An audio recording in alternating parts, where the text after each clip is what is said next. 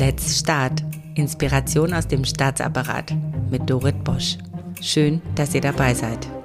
Ich stelle euch inspirierende Menschen vor, die mit Mut, Offenheit und Kreativität unser Staatswesen transformieren. Ganz nach dem Motto, wir sind der Staat.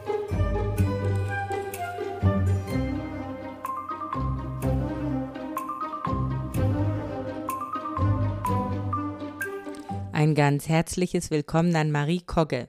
Marie ist Geigerin und sie ist das Herz des Vereins Mitmachmusik. Mitmachmusik schafft eine musikalische Brücke zwischen Geflüchteten und deutschen Kindern und Jugendlichen. Maries Leidenschaft für ihre Arbeit ist überbordend und geht über die Musik hinaus. In der Pandemie hat sie den Verein mit einem Sprung ins kalte digitale Wasser vor dem Aus bewahrt. Gleichzeitig setzt sie sich zusammen mit Staat und Gesellschaft für ihre Schützlinge ein, die in Afghanistan in Not geraten sind, um akut Hilfe zu leisten. Marie Kogge und der Verein Mitmachmusik sind gelebte Integration, Diversität und interkultureller Austausch. Von Marie wollen wir heute alles zum Thema Eigenverantwortung erfahren, denn in Zeiten der Krise und der ausweglosen Situation ist immer auf einen Verlass, auf sich selbst. Und davon kann Marie Kogge uns heute viel berichten und uns inspirieren, mehr an unsere Fähigkeiten zu glauben.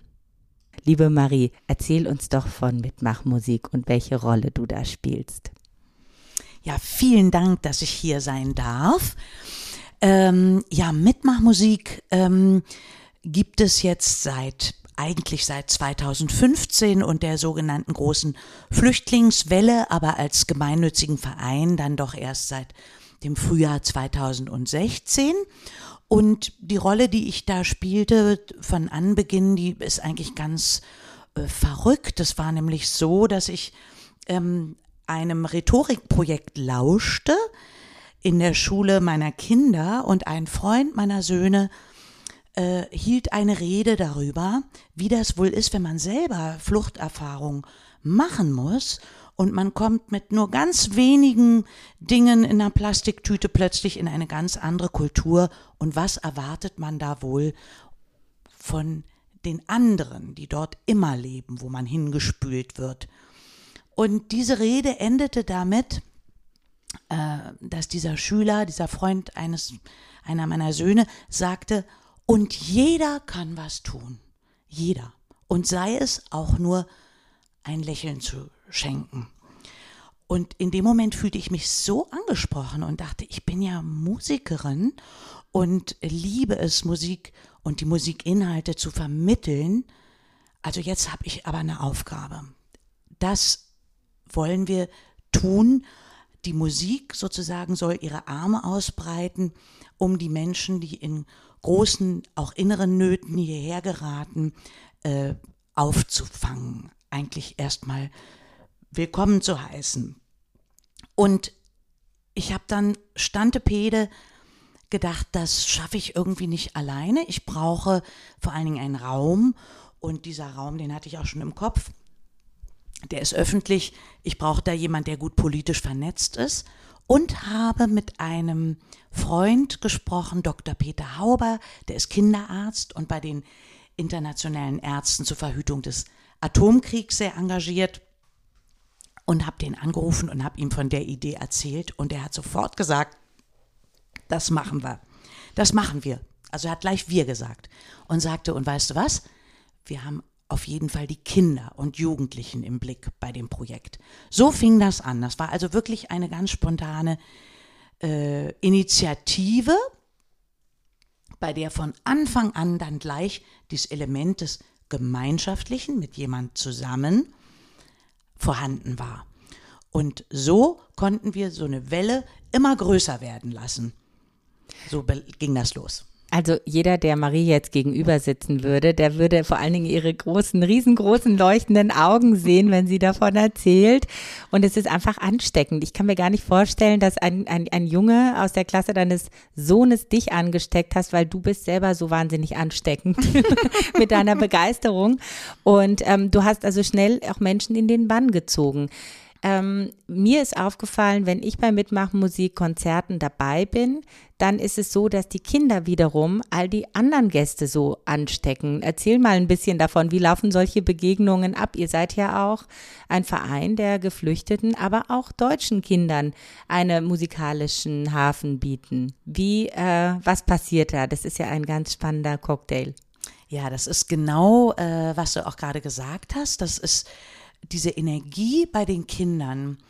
Ähm, die ist so unglaublich. Es gibt äh, unser Logo und das ist ja, das sind praktisch zwei Achtelnoten als Augen und ein Bindebogen ist ein lächelnder Mund.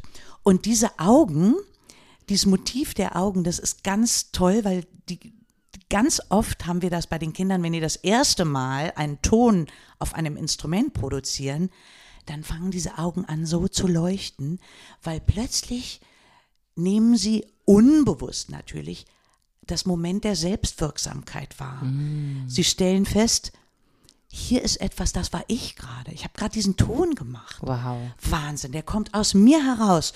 Und schon berühren sie etwas, was ich so ein bisschen wie so eine Schatzkiste bezeichne, die ein jeder und ein jede von uns in sich trägt. Das ist ein Schatz von Erfahrungen, von, da kommen wir schon gleich in so einen philosophischen Bereich, dem ähm, allgemeinen Unbewussten, das trägt auch jeder in sich und ist ein unglaubliches Potenzial. Nur der Zugang dazu, den kann man nur auf verschiedene Art und Weise erreichen. Aber durch Musik geht das ziemlich leicht. Und du bist die Dame mit dem Schlüsselbund. Hoffe ich. Ja, also darum bemühe ich mich jedenfalls, genau. Aber auch nicht alleine, sondern im Team. Und das ist eben auch ein ganz wichtiges Element bei Mitmachmusik und das ist ein Element, was mir besonders wichtig ist, dass wir diese Teamarbeit gemeinsam machen mit äh, Menschen aus unterschiedlichen Kulturen. Und in meinem Team bin ich sehr dankbar dafür, dass da auch Menschen dabei sind, die selber Fluchterfahrung machen mussten und auch aus den kulturellen Hintergründen stammen, aus denen auch die Kinder und Jugendlichen zum Großteil kommen. Ähm, du hast auch ganz recht, inzwischen sind zum Glück auch etliche Kinder und Jugendliche dabei, die keine Fluchterfahrung machen mussten. Die nämlich oder denen tut das so unendlich gut, diese große Begeisterungsfähigkeit mhm. der, ich sag jetzt mal, nahöstlichen Kinder oder der Kinder, die schwere Erfahrungen hinter sich haben, deren Begeisterungsfähigkeit zu spüren und mit denen gemeinsam etwas Schönes machen zu können und ein tolles Ziel anstreben zu können. Also jetzt darf ich mal aus dem Nähkästchen plaudern. Ich habe bei eurem ersten Konzert genau diese Begeisterung gespürt und mich an meine eigene Begeisterung erinnert, als ich nach Deutschland gekommen bin. Da war ich neuneinhalb Jahre, fast zehn Jahre. Und ähm, ich habe gemerkt, diese Kinder sind so pur, die sind noch so rein und die sind noch nicht so nicht so angepasst und die haben noch nicht gelernt, irgendwo rein zu gehören oder sich irgendwie anders zu verhalten, nur damit sie besser ankommen. Und ich konnte in diesem Moment auch gleichzeitig spüren, wie stark auch dieser Anpassungsdruck ist. Und was mir besonders gut an Mitmachmusik gefällt, ist, dass sie da ihre Authentizität bewahren dürfen, dass es da keinen Anpassungsdruck gibt, sondern dass ihr im Grunde genommen diese Leidenschaft in den Vordergrund stellt als einen Wert, den ähm, jemand, der hierher kommt, aus welchen Gründen auch immer, der deutschen Gesellschaft auch schenken kann und dass andersherum die Beschenkten wiederum auch etwas zurückschenken können, nämlich diesen Raum, dass man sich begegnet. Und das hat mich selber so sehr fasziniert und da war auch waren auch das eine oder andere äh, musizierende Kind mit dabei oder Jugendliche, an die, die habe ich mich total, also ich habe mich richtig wiedergesehen dafür. Deswegen danke ich euch besonders, weil es ist so wichtig, dieses Authentische zu bewahren. Und jetzt möchte ich gerne noch etwas äh, fragen. Du hast ja auch einen ganz besonderen Stil zu unterrichten. Also man kann ja Musik auf verschiedene Arten unterrichten. Da, wo ich herkomme, wurde einem dann auf die Finger gehauen, wenn man nicht richtig gespielt hat. Ähm, du bist ja jemand, der so, wie nennst du das, äh, intuitives Musiklernen. Dein Vater ist ja selbst Musiker. Ich weiß nicht, wie er das gelernt hat. Wie hast du das gelernt? Wie gibst du das weiter? Das ist ja eine ganz besondere Art, weil es hier auch um Intuition gibt. Eines meiner Lieblingsthemen. Ja, genau. Äh, mit Musik Lernen kann auch natürlich viel zerstört werden. Ich habe mich neulich riesig gefreut, da durften wir in Paritz spielen, in der Scheune in Paritz und Frau Dr. Bräuninger, äh, Vorständin dort der Paritz Stiftung, äh, selber Psychologin, hat eingangs etwas Wunderschönes gesagt. Sie hat letztes Jahr, als wir dort schon mal spielen durften, äh, neben unserem Schirmherrn Dr. Schäuble gesessen und dann haben die beide bisschen geflüstert, als wir loslegten zu spielen und haben beide festgestellt, dass sie jeweils eben klassisch Musik, Musikunterricht hatten und das, wie du auch sagst, eher mit so auf die Finger hauen zu tun hatte und es immer um richtig oder falsch ging. Und dann flüsterten die und sagten, wie schön, jetzt stellen wir fest, es gibt noch eine dritte Möglichkeit, nämlich Mitmachmusik. Oh wow, also das ist nicht echt, richtig oder das falsch. catcht mich. da habe ich mich wahnsinnig gefreut. Und ähm, natürlich gibt es, um überhaupt Musik machen zu können, Instrument erlernen zu können, um miteinander spielen zu können, muss man bestimmte Parameter natürlich können auf dem Instrument. Aber über intuitives Lernen beziehungsweise das Lernen, ähm, ich nenne das für mich so heimlich im seelischen Bild, ist ganz viel möglich, ohne auf die Finger zu hauen, ohne abzuschneiden, ohne äh, den Begeisterungsfluss der Kinder eingrenzen zu müssen. Das ist zum Beispiel äh, das Anknüpfen an Dinge, die jeder kennt. Also zum Beispiel, jeder weiß, wie sich das anfühlt, wenn man so ein Kätzchen übers weiche Fell streicht. Und das Kätzchen fängt vielleicht an zu schnurren. Und so hatten wir von Anfang an zum Beispiel statt Pausen äh, über den Kopf analytisch zu verstehen, aha, ein Dreiertag, zwei Viertel haben wir schon gespielt, der dritte, das dritte Viertel ist Pause. Das ist ja eine mega kopfige Angelegenheit. Stattdessen haben wir gesagt, die Pause ist einmal die Katze streicheln. Mhm. Und zwar in deinem Innern. Mhm. Und jeder spürt in dem Moment, dam, dam, streicheln, dam, dam, streicheln. Und das ist praktisch ein inneres Lebendigwerden, Anknüpfen mhm. an deinen Erfahrungsschatz, den eben jeder in sich trägt.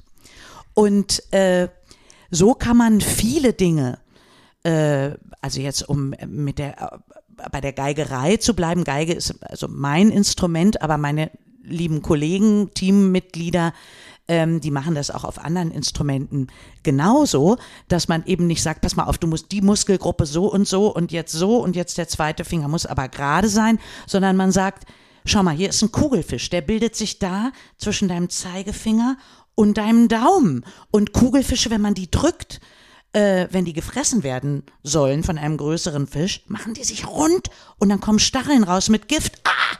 Und die Hand platzt auf. Und sofort hat man dieses Bild vom Kugelfisch und den giftigen Stacheln. Das ist krass. Das kann jeder erleben in sich. Und man hat eine wunderbare Bewegung des ersten Fingers auf der Geige zum Beispiel.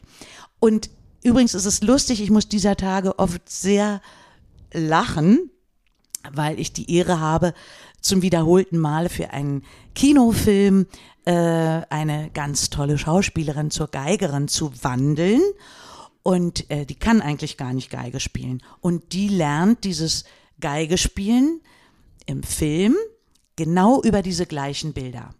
So spart man sich äh, 15, 20 Jahre langsamen Anlaufnehmens und so kann viel. praktisch gleich äh, loslegen. Naja, also Nina Hoss in dem Film spielt nicht echt Geige, also sie spielt schon echt, aber ihr Bogen ist stumm gemacht, äh, so dass sie die Bewegungen echt ausführt, aber man hört es nicht. Mm. Ne? Aber sie musiziert diese Stücke, sonst würde man ihr niemals abnehmen, dass sie ein Hyperprofi ist im Film, mm. was sie da sein muss und soll, äh, sondern sie muss den ganzen inneren Duktus der Musik mhm. und der Bewegungen transportieren. Toll. Das heißt, sie muss wirklich anknüpfen an diesen inneren Bildern. Und das funktioniert super. Das ist ja großartig. Also ich glaube, wenn ich dich getroffen hätte, früher in meiner äh, steilen Karriere als Klavierschüler, äh, wäre ich nicht zur, wie nannte man mich mal, Klavierleiche geworden, die nicht mehr musiziert. ähm, weil hast du dir das äh, dieses Konzept selber beigebracht? Also ich habe tatsächlich jetzt selber auch Erfahrung äh, durch meine Kinder mit intuitiver Vermittlung von Musik und wir sind ja hier ein Podcast für Beamte. Wir sind ja ein bisschen abgewichen vom Thema, aber doch nicht, weil es geht ja vor allen Dingen darum, wie kann ich intuitiv neue Dinge lernen? Und zum Beispiel Musik gehört zu den Dingen, von denen du sagst, die sind in dir. Genauso wie vielleicht agiles Arbeiten. Okay, das war jetzt ein großer Bogen, aber mhm. ich glaube, es geht in dieselbe Richtung, wenn man sich das ein bisschen vorstellt. Und dieses, das aus sich heraus schöpfen, ja, dass man jemanden hat, so wie die Marie, die den Schlüssel hat und einen aufmacht, einen kleinen Gedankensprung entfernt von einem Ich, das etwas nicht kann und einem Ich, das etwas kann. Wo Wann bist du hinter dieses Geheimnis gekommen, wenn du es selbst nicht so vermittelt bekommen hast? Ähm, erstens habe ich es ein bisschen vermittelt bekommen. Meine erste Geigenlehrerin, das ist äh, meine Tante, meine physische mm. Tante. Und äh, die hat mit unglaublich viel Fantasie unterrichtet. Das war ganz toll. Mhm. Und äh, dann bin ich aber darüber hinaus ähm, durchs Leben in eine Situation gespült worden, wo ich ähm, ein Schulfach ähm, in einer Waldorfschule mitentwickeln durfte, Musik im Ensemble, und äh, habe da zwölf Jahre lang Orchester, Schulorchester aufgebaut und wollte das unbedingt immer vom Inhalt ausgehend machen. Also nicht gucken, oh Gott, hier können wir ja gar nichts oder hier ist ein Mädchen, die kann ganz, ganz toll Blockflöte spielen, die anderen können alle gar nichts. Also was machen wir dann? Ein Blockflötenstück. Sondern ich bin umgekehrt davon ausgegangen, habe gesagt, hier haben wir die Kinder, die wollen jetzt was zusammen machen. Und für diese Altersstufe wäre es jetzt ganz toll, eine zum Beispiel lautmalerische Musik ähm, der Romantik zu machen, wo man eine Geschichte hören kann in der Musik. Und dann sehe ich meine Aufgabe als Musikvermittlerin, dass ich die Musik so einrichte, dass diese Kinder, ganz konkret die Individuen, die man vor sich hat, das hinkriegen können. Das heißt, ich muss das arrangieren, ich muss das umschreiben, mhm. weil wir gemeinsam dem Inhalt auf die Spur kommen wollen. Und so sind wir sogar dazu gekommen, dass wir Beethoven und seiner ganzen Philosophie oder seiner äh, Idee der Freiheit, die in jedem Menschen als kleiner Samen äh, verborgen liegt und wie kriegen wir den zum Vorschein und das mit pubertierenden Jugendlichen entdecken zu dürfen durchs Musikmachen ist ein großes Erlebnis. Und äh, das geht, wenn man eben vom Inhalt ausgeht und sagt, dann sind eben die und die Schüler hier und die sollen diese Erfahrung machen dürfen. Und ich bereite das so für die vor, dass, dass das möglich ist. Also du bist ein moderner Leader, wenn man das so sagen darf, weil ich meine, im Grunde genommen geht es auch beim agilen Arbeiten oder bei, bei ja so intuitivem Arbeiten ja auch um nichts anderes, als dass ähm, jemand den Raum öffnet, sodass jeder mitkommen kann und dass man keinen Unterschied macht, so du bist gut genug und du bist nicht gut genug, sondern dass man dieser heterogenen Gruppe einen Raum schenkt, ähm, der sie diese Erfahrung machen lässt. Das ist ja toll, das wusste ja, ich gar nicht. Siehst du? Genau das ist ja, das, es. Du, du erkennst dich hier selbst. Ja, das ist, wir bleiben genau. unserem Motto treu.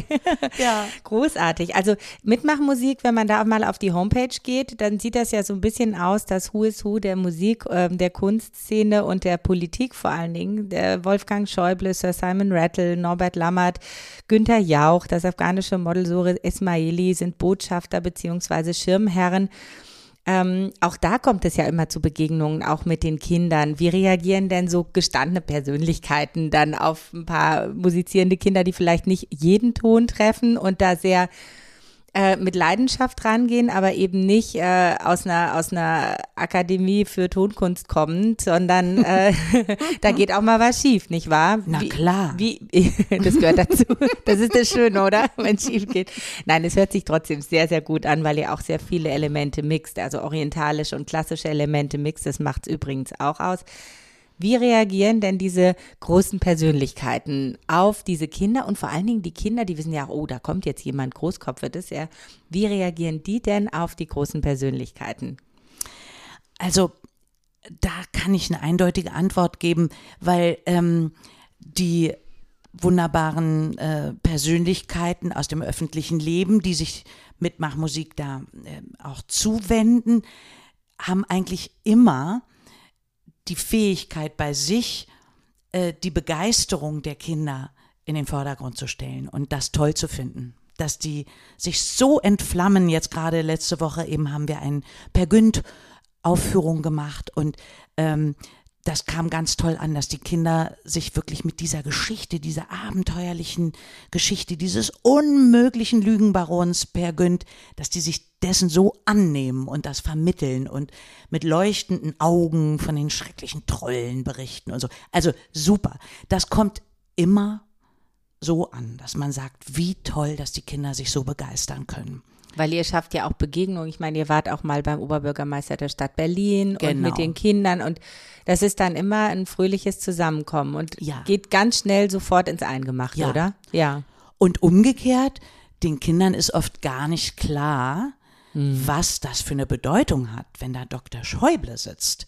Äh, das, ähm, die wissen zwar, äh, ja, der ist ganz wichtig für Deutschland, so wichtig wie Angela Merkel oder so, äh, aber die können das, das fühlen die nicht so richtig. Also die sind dann herrlich ähm, respektlos. Also ähm, ich habe zum Beispiel im Roten Rathaus eine herrliche Geschichte erlebt. Da durften wir eben auch äh, spielen bei einer Preisverleihung und ähm, Michael Müller hat sogar seine Rede ein bisschen über Mitmachmusik ähm, herumgestrickt und danach gab's Häppchen. Und dann äh, waren da irgendwie nicht mehr viele Leute übrig, sodass Mitmachmusik wirklich diese ganzen Häppchen vertilgen konnte. Und es gab auch so Desserts, so ganz feine kleine Portionen. Und äh, unsere Sarah, ein äh, ganz tolles, energiegeladenes Mädchen aus Afghanistan, die hat den Rekord bei den Desserts gebrochen und hat 16 Desserts vertilgt. Kann ich mir sofort vorstellen. Ja, und dann sind wir aus dem Roten Rathaus wieder Richtung S-Bahn gezockelt und dann sagte Sarah, ich muss noch mal zurück. Und dann haben wir die, wir dachten, die hätte was vergessen, die riesige Tür vom Roten Rathaus aufgemacht und sie brüllte von unten in dieses äh, rot beteppichte Treppenhaus rein. Danke, lieber Bürgermeister, es war sehr lecker. Es hört sich an wie eine Geschichte von Benjamin Blümchen. Ja. Also Großartig. so sind die Kinder. Die finden das toll, wenn da jemand Berühmtes äh, kommt oder ist, ähm, aber sie können es auch nicht so ganz einsortieren. Aber ist doch schön. Also ich meine, äh, wir brauchen ja auch für die Transformation in der Verwaltung immer Türöffner. Und wenn man weiß, dass äh, die Kinder von Mitmachmusik sehr gut sind, dann muss man sich das auf jeden Fall mal merken. ähm, wenn man äh, sieht, ich meine, es gibt ja viele Initiativen, ob es jetzt im Bereich Fluchthilfe, Flüchtlingshilfe ist, oder in, in, unterschiedlichen Bereichen. Und ich selbst merke das ja aus meiner Arbeit auch. Die sammeln dann halt große Namen von Förderern und so weiter in der Hoffnung, naja, wenn ich da große Namen habe, dann ist es so ungefähr wie so ein Blankoscheck vom Staat. Ich sage, ich übertreibe das jetzt mal ein bisschen. Ist das so? Also äh, ist dieser Eindruck richtig? Ich benenne das einfach mal, um mal mit diesem, äh, mit dieser Idee aufzuräumen. Man hat da große Namen. Ist es denn auch eine Garantie für ein finanzielles oder sonstiges äh, Über Überleben eines Vereins? Oder wie ist es nee, bei euch? das ist es überhaupt gar nicht.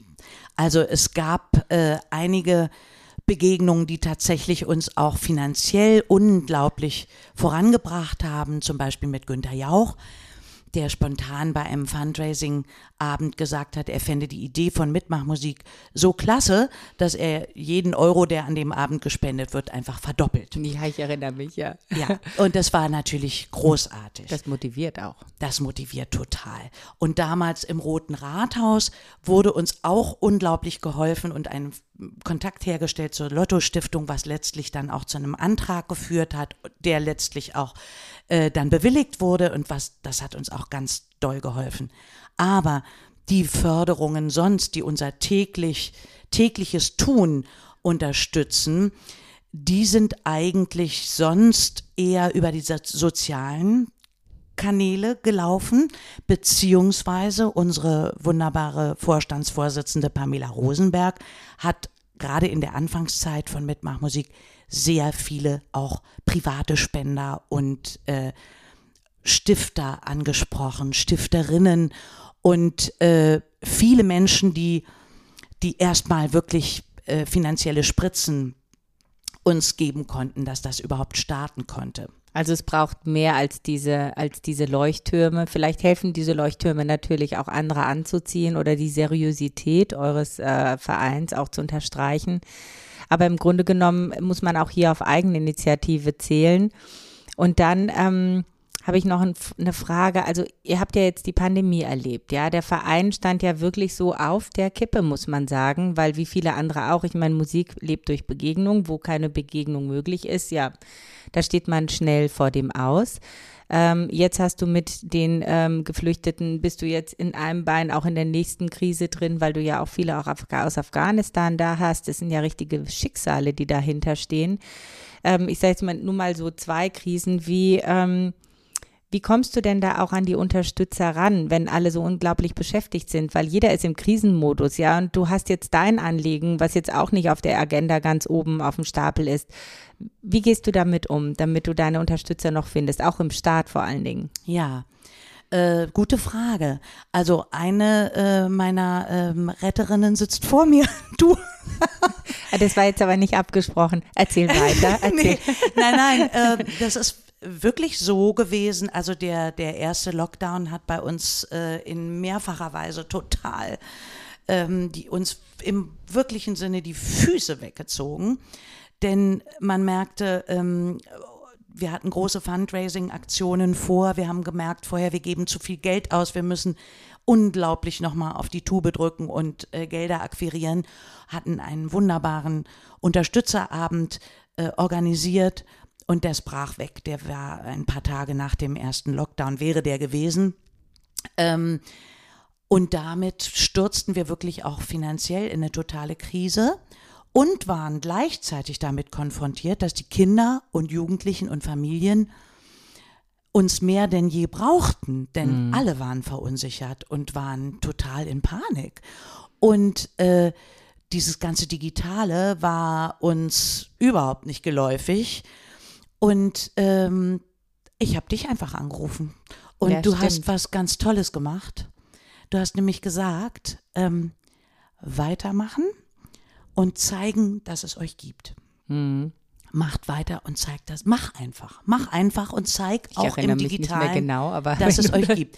Und das war eine unglaubliche Rückendeckung irgendwie mhm. oder eine, eine Motivation zu merken, ja, tatsächlich, da gibt es ja eine ganze Welt des Digitalen, die müssen wir jetzt nutzen. Wir müssen mit den Kindern in Kontakt bleiben, in Verbindung bleiben. Das ist ja eins, eins der Kernelemente von Mitmachmusik, in Verbindung sein miteinander, Brücken bauen, die immer zwei Seiten haben, zwei Brückenköpfe. Das heißt, wir können nicht plötzlich den einen Brückenkopf abbrechen. Dann stellten wir fest, äh, es gibt da schon Menschen, es gibt da schon Musiker, die ihre Erfahrungen in dem Bereich gemacht haben. Kultur macht stark, die äh, Bundesstiftung, die haben uns äh, sofort verknüpft oder haben gesagt, hier gibt es eine Fortbildung für Musik, äh, die jetzt online stattfinden muss. Auf die Weise habe ich tolle Leute kennengelernt mhm. Äh, und tolle Techniken und tolle Herangehensweisen, auch ganz neue Formen des Umgangs was ist wichtig, das ganze Verbindende, das ganze, äh, das kalte Medium Überwindende mm. ist dann nochmal viel wichtiger. Und das war dann plötzlich möglich, aber eigentlich war es wirklich dann bin ich dir auch ewig dankbar, dass du äh, wirklich gesagt hast, mach mal, weitermachen, mhm. zeigt, dass es euch gibt, dass ihr lebt. Und ich erinnere mich noch an das Gespräch. Ich habe gesagt, äh, wenn du vor dem ausstehst, was könntest du machen, was noch doller und noch verrückter ist als das, was du jetzt schon machst? Ja. Und das machst du jetzt wahrscheinlich tatsächlich. Ja, das es stimmt. Ist völlig, und dann, oder? Magst du drüber sprechen? Ich habe gesagt, ja, ja, wie kannst also du dich selber übertreffen, noch, noch kühner werden? Ja, das stimmt. Wirklich. Also nicht drüber nachdenken, was man alles nicht kann, sondern gucken, wie kann ich ähm, die Hürden überbrücken. Die waren teilweise in dem Moment ganz, ganz praktischer Natur. Viele der Kinder, die dann äh, im Homeschooling waren, äh, hatten gar keinen Zugang zu gutem Internet zum Beispiel. Ja, da mussten wir irgendwie feststellen, was machen wir jetzt? Äh, okay, Handy haben die aber alle. Die haben alle ein Handy. Und äh, dann gingen wir dazu über, okay, wir müssen was machen, was die auf dem Handy äh, abrufen können. Also sozusagen, wir machen Tutorial-Videos für die Kinder, mit denen die mitspielen Cool. können zu Hause. Die können sie auch per YouTube oder sowas äh, auf ihr Handy, auf ihrem Handy anknipsen und wiederholtermaßen damit mitspielen und dann können wir wieder mit ihnen in Kontakt treten und darüber sprechen oder darüber Spiele machen, wo wir wiederum äh, zeigen können, wir haben ein Interesse daran, dass ihr das wirklich macht und dass wir so klingend in Verbindung bleiben, auch wenn das alles schwierig ist mit den Was ich meinte, ist eher so den äh, Sprung in andere Städte und noch Ah. größere Visionen. Ja. Ja, ja, die, also der Sprung ähm, in andere Städte und größere Visionen, der geht eben dahin, dass wir damals in diesen Gesprächen auch herausgefiltert haben, dass man eigentlich Ausbildung oder Schulen gründen könnte, wo man das, auch diese Art der Musikvermittlung, der Kulturvermittlung, der sozialen Vermittlung, soziokulturellen Arbeit, das könnte man wirklich auch äh, etablieren und richtige Ausbildungsstätten gründen. Wir sind tatsächlich mit beschäftigt, in Frankfurt oder ein Institut zu gründen, wo man diese Art von Musikvermittlung lernen kann. Breaking News. Breaking Ja. News. Das ist, das ist jetzt nicht irgendein Podcast, das ist Breaking News. Großartig. Weil ich, ähm, ich stehe so tot, also ich überlege wirklich, ob ich mich nicht als Schülerin anmelde, also vielleicht dann digital. Ähm, vielleicht wird ja doch noch was aus mir. Die Leiche lebt, die Klavierleiche. Vielleicht kann man das auch noch lernen. Ähm, ich möchte jetzt noch mal zu einem, ähm, also erstmal äh, viel Glück dafür. Ich drücke euch alle Daumen. Und ich möchte jetzt auf ein etwas ernsteres Thema kommen. Ähm, ich hatte es ja auch schon anklingen lassen. Äh, mit dem, also mit der Machtübernahme der Taliban habt ihr auch einige Schützlinge, die jetzt in Afghanistan selber auch wirklich in, in akuter Gefahr sind. Ähm, und auch da habt ihr versucht, auch mit staatlichen Stellen teilweise zusammen oder, oder halbstaatlichen Stellen da auch ähm, sofort Hilfe zu leisten. Und auch da ist es so ein bisschen wie in der Pandemie gewesen. Es, äh, Unheimlich viel waren beschäftigt, ist ja klar. Und man kommt ja auch nicht, äh, nicht so ran, wenn man ein Einzelanliegen hat. Wie bist du in dieser Situation umgegangen? Weil ihr habt da ja auch äh, richtig was bewegen können. Ja, da muss man ein ganz bisschen ausholen. Ähm, wir hatten vor ungefähr anderthalb Jahren ein, ein, ein wirkliches Drama erlebt, dass eine junge Frau, die auch ähm, Mutter von Mitmachmusikkindern ist und äh, selber auch bei Mitmachmusik mitgemacht hat, ähm, dass sie äh, hier ein paar Jahre schon gelebt hat und ähm, wie ganz viele Frauen unter den Menschen mit Fluchterfahrung entdeckt hat, toll, hier habe ich eine Chance, wirklich ähm, lesen und schreiben zu lernen, als Mensch zu leben und nicht als Möbelstück, ja, und mich zu entwickeln und ähm, schwimmen zu lernen, Autofahren zu lernen, Bildung zu erhalten, Bildung für meine Kinder zu erhalten. Und die spielte bei uns auch ganz toll mit im Ensemble. Ähm, es gab einen riesigen Konflikt mit ihrem Ehemann, der äh, diese Entwicklung, die sie nahm, also ihre, ihren Weg praktisch in die Ihre Freiheit ja. nicht mitgehen konnte und sich überlegt hatte, das Beste wäre, sie in der Art zu maßregeln, dass er sie praktisch entführt nach Afghanistan. Äh, das hat er auch gemacht. Uns wurde gesagt, sie muss, und ihr wurde auch gesagt, sie muss zu ihren sterbenden Eltern äh, fahren. Und äh, wir hatten alle ein mulmiges Gefühl dabei, haben ihre Papiere, ihr Visum, alles fotografiert vorher, weil wir schon dachten, oh Schreck, was passiert, wenn die da nicht wiederkommt. Und genau das passierte. Ähm, sie kam nach Afghanistan, merkte, ihre Eltern sind wohl auf, dabei erkannte sie, dass sie in der Falle sitzt. Und ihr wurden die Papiere abgenommen, das Handy abgenommen und äh, Schlimmeres. Äh, um eine lange Geschichte kurz zu machen, die junge Frau ist extrem clever und hat irgendwann eine afghanische SIM-Karte oder ein afghanisches Handy bekommen und äh, konnte über einen Taxifahrer, den sie kurz bestochen hat, eine aus unserem Team, ihre Helferin sozusagen, anrufen, sagen, dass sie in extremer Not ist und folgende afghanische Handynummer hat. Äh, jetzt haben wir gedacht, wir wissen nicht, wo sie ist, genau. Hm. Wir hatten keine Adresse, wir wussten aber, sie ist quasi gefangen und äh, sie ist in wirklich extremer Not. Jetzt haben wir, sind wir auf viele Behörden zugegangen, haben gesagt, hier ist ihr Visum, hier ist der Ausweis von ihr als Foto. Ja, das war ja alles Ja. legal, ihr Aufenthalt hier, richtig, Genau. ja. äh, wir müssen die unbedingt da rausholen. Die ist in höchster Not. Und dann hieß es ja, also die müsste da zu einer deutschen Botschaft, äh, kann sie nicht. Also ähm, es wurde uns schließlich gesagt, bei allen äh, Behörden, es tut uns wahnsinnig leid, aber die müsst ihr aufgeben. Da kann man nichts tun für die junge Frau. Wir fühlten uns aber unglaublich verpflichtet, etwas zu tun. Denn wir haben ihren Weg in die Freiheit durchaus äh, bestärkt und sie darin unterstützt. Und wir hatten sie wahnsinnig lieb gewonnen als Freundin, als äh, ja, tolles Mitglied von Mitmachmusik. Das war keine Option.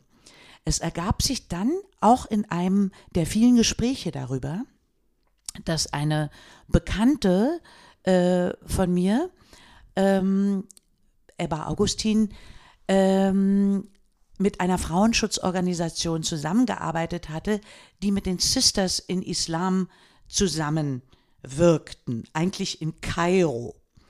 Und äh, diese Bekannte von mir rief da an in Kairo und sagte, wir haben ein Riesenproblem, ist eine junge Frau in Afghanistan praktisch gefangen, äh, kommt nicht mehr raus, kann man irgendwas tun? Und dann hieß es, dass eine von diesen Mitarbeiterinnen der Frauenschutzorganisationen wieder nach Afghanistan gegangen ist, Afghanin ist. Und äh, mit der haben wir Kontakt aufnehmen können in Kabul. Und die hat tatsächlich eine, ich, ich vergleiche das immer mit James Bond-Filmen. Oder Wirklich- nicht ohne meine Tochter, erinnerst du dich? Da gibt es Ja. ja. auch so, das ist wirklich genauso, daran Ja. erinnert mich das Ja. gerade. Eine unglaubliche Geschichte wurde da äh, gestartet, sodass zwei Frauen, zwei wahnsinnig mutige Frauen zu unserer Freundin sich durchgearbeitet haben mit einem perfekten äh, Konzept in der Tasche, wie sie aus dieser Situation entkommen kann. Und das hat funktioniert, Sie ist wieder hier. Die ist wieder hier. Auch das ist Mitmachmusik. Auch das ist Mitmachmusik. Das kann eben nicht äh, stoppen an der Unterrichtstür, wo wir alle verabschieden, sondern es geht eben oft sehr, sehr viel weiter. Ja. Ähm, also kleiner Einschub damals bei dem ersten Unterstützerabend im Palais Lichtenau, als wir uns kennenlernten.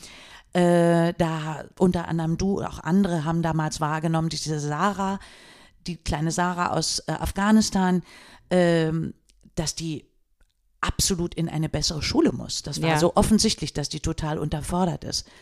Die hatte aber keine Chance und blieb ständig kleben in der Schule, wo sie war, weil man sagte, die ist so frech, die muss erstmal Gehorsam lernen und so weiter. Ähm, über Mitmachmusik ist das dann gelungen, sie an, eine, an ein Gymnasium letztlich zu vermitteln. Ähm, und so haben wir inzwischen viele Kinder in bessere Schulen wechseln lassen können und sogar Jugendliche in Ausbildungsstellen gewuchtet. In diesem afghanischen Fall wurde es dann, nachdem das so gut ausgegangen war, dass äh, unsere Freundin wieder hier war, plötzlich dramatisch, als die Taliban die Macht übernahmen in Kabul, ploppte plötzlich eine E-Mail auf von dieser Frau, die damals in Kabul diese Rettungsaktion gestartet hatte, die nun ihrerseits sagte, ich war das damals, ich habe das eingefädelt, jetzt bin ich in höchster Not, bitte holt mich hier raus. Sie war auf keiner Liste von Ausreisenden damals, das war wirklich zwei Tage nach dieser Machtübernahme. Und dann habe ich wirklich gedacht, was mache ich jetzt? Die vermittelnden Menschen dachten natürlich, ja, vielleicht kann man irgendwie euren Schirmherrn Dr. Schäuble da irgendwie ins Spiel bringen. Ja, dachte ich, gute Idee, aber bestimmt ist der Hebel da sehr lang, bis da was passieren kann. Da brennt jetzt ja überall die Luft. Und ich habe mich wie oft schon vorher an die AWO gewendet. Denn die AWO hier in Potsdam hat eine fantastische politische Abteilung und vor allen Dingen eine unglaublich menschliche äh, Leitung. Und Angela Schwers, äh, Chefin der AWO, ähm, habe ich angerufen und gesagt, Alarm, da ist eine Frauenschutzfrau, eine Frauenrechtlerin in Kabul in höchster Not. Äh, wie können wir dir helfen? Und äh, es hat eine halbe Stunde nur gedauert. Dann hatte die AWO Bittgesuche an drei Ministerien formuliert und wir hatten die sensiblen Daten von der Dame in Kabul äh, beisammen und am selben Tag noch hat das Verteidigungsministerium tatsächlich geschafft, äh, die Frauenrechtlerin aus Kabul und ihre Familie auf eine Ausreiseliste äh, zu bringen. Und tatsächlich, also es war da noch keine Entspannung angesagt, weil äh, mehrere Versuche natürlich zum Kabuler Flughafen vorzudringen äh, scheiterten. Aber schließlich war über die, tatsächlich über die äh, Bundeswehraktionen äh, sind sie tatsächlich in ein Flugzeug geraten, was wirklich in dem Moment startete, als der Selbstmordattentäter da sich in die Luft sprengte. Also die haben das gehört, wahrgenommen, aber der Pilot zum Glück ist durchgestartet und äh, die sind jetzt in Sicherheit. Also unglaublich. Ja, wirklich unglaublich, Marie, ähm, was du für eine Kraft hast, was du in Bewegung setzen kannst. Ähm, ich kann mir gar nicht vorstellen, äh, was du alles noch in Bewegung setzt, wenn äh, wenn du noch mit mehr Menschen zu tun hast. Ähm, ich bewundere deine Arbeit sehr, deine Leidenschaft. Danke. Und deine, ähm, dein Engagement, ähm, auch in aus, an scheinbar aussichtslosen Situationen, die gibt es eigentlich für dich gar nicht. Das Wort ist wahrscheinlich in deinem Wortschatz nicht existent. Ähm, dort alle Hebel zu ziehen, genau die richtigen, klugen Schritte zu gehen und ganzheitlich zu arbeiten. Also nicht nur Musik vermitteln, sondern auch Menschen zu ihrem eigenen Selbstbild erwecken und ihnen helfen, wenn sie wirklich Hilfe brauchen. Und zwar so, dass es wirklich funktioniert. Ja, das geht natürlich nie alleine. Also ich habe einfach das Glück, mit wunderbaren Menschen in Kontakt sein zu dürfen, ähm, die auch nicht unbedingt sagen, geht nicht, haben wir nicht, sondern äh, zu sagen, dann probieren wir es mal gemeinsam. Das ist ein sehr, sehr schönes Schlusswort. Vielen Dank, Marie, dass du hier warst. Für alle, die sagen, hm, der Ton ist zwischendurch mal ein bisschen abgebrochen. Es war nicht so einfach für Marie. Sie äh, gestikuliert sehr gerne und teilt sich mit den Händen mit. Da musste das Mikrofon einfach mitfliegen. Danke, Marie, dass du da warst. Danke, Dorit. Und das war es bei Let's Start, Inspiration aus dem Staatsapparat mit Dorit Bosch. Schreibt mir gerne und abonniert diesen Kanal, damit ihr keine Folge verpasst. Let's start. Viel Spaß bei der Umsetzung.